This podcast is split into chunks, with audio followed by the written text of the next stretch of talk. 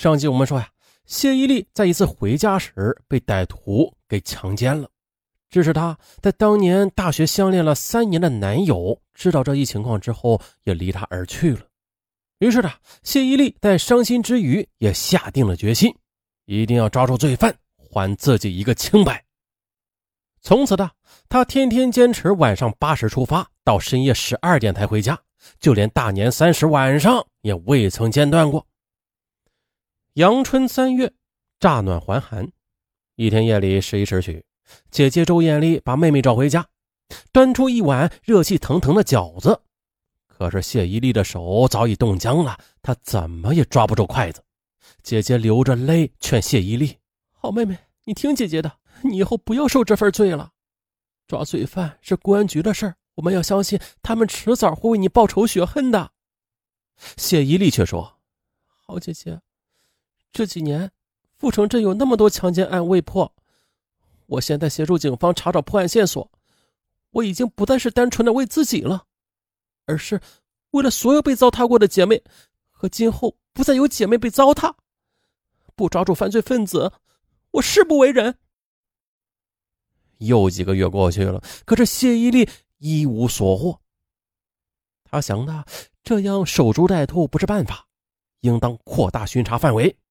于是，他把查找范围从酒店、浴城又扩大到了网吧。每天吃过晚饭就去各大网吧查找，几乎是找遍了阜城县城的所有网吧。功夫不负有心人，二零零四年八月初的一天，蛰伏了半年多的歹徒，他终于的又出现了。这天夜里十一时许，他怀揣着尖刀，在谢艳丽姐妹居住的小区内寻找目标。啊，突然呢，他发现。小区内有一户人家，这灯还亮着。透过窗户，他看到一位年轻的女子睡在床上。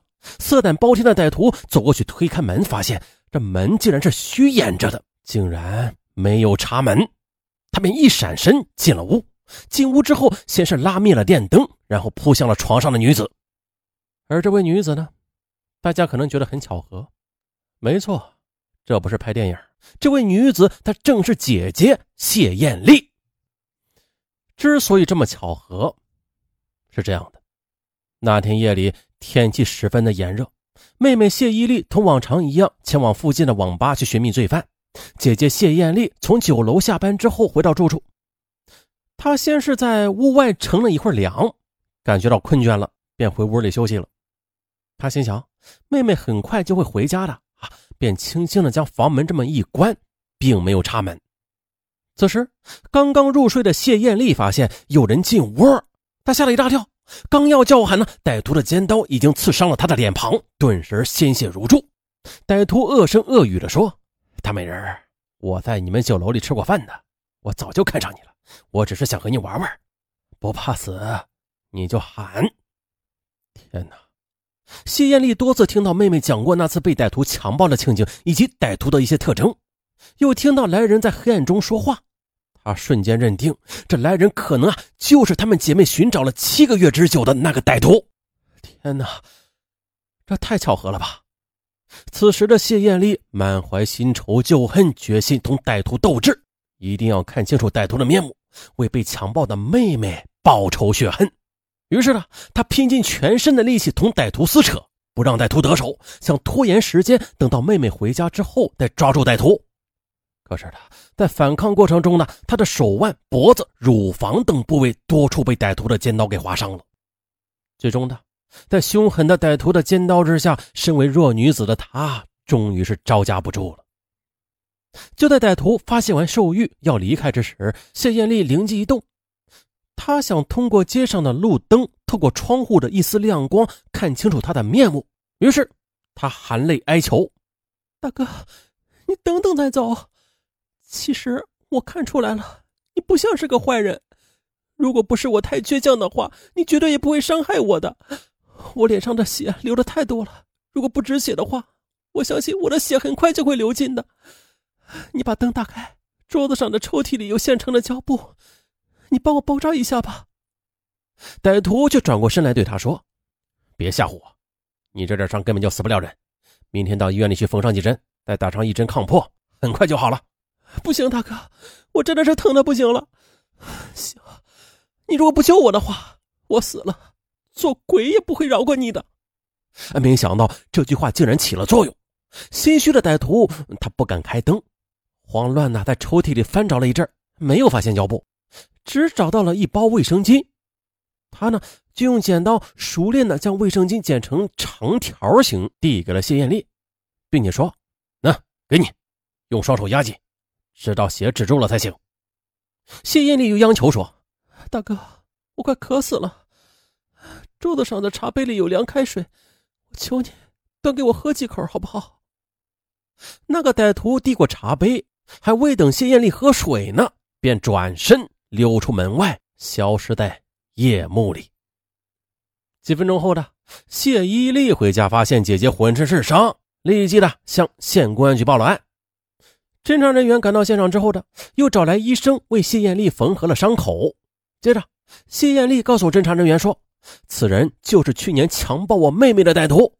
我借着外边的路灯射进来的光。”看清楚了他的面目：方形脸、大眼睛，左脸或者右脸下方有个像一元硬币大小的伤疤。还有就是捡卫生巾的熟练程度，像是个裁缝工或者医生。说话的口气嘛，像是医生。他呢，还在我的茶杯上留下了指纹。警方根据谢艳丽所提供的作案歹徒的特征和留下的指纹，便迅速组织了力量。对全县范围内的医院、卫生所，还有防疫站，还有缝纫店、服装厂，逐一的进行了秘密的排查。很快就有人举报了，说符合上述特征的人是阜宁县中医院的医生吴浩。同时，侦查人员将从谢丽茶杯上提取的犯罪分子的指纹，又通过鉴别和对比，很快便查出了正是吴浩所留。警方迅速布控抓捕吴浩。然而，听到风声的吴浩却已经潜逃了。警方又立刻的布置网上追逃。啊，这狐狸啊，终于是露出了尾巴。但是，这吴浩他究竟是何许人也呀？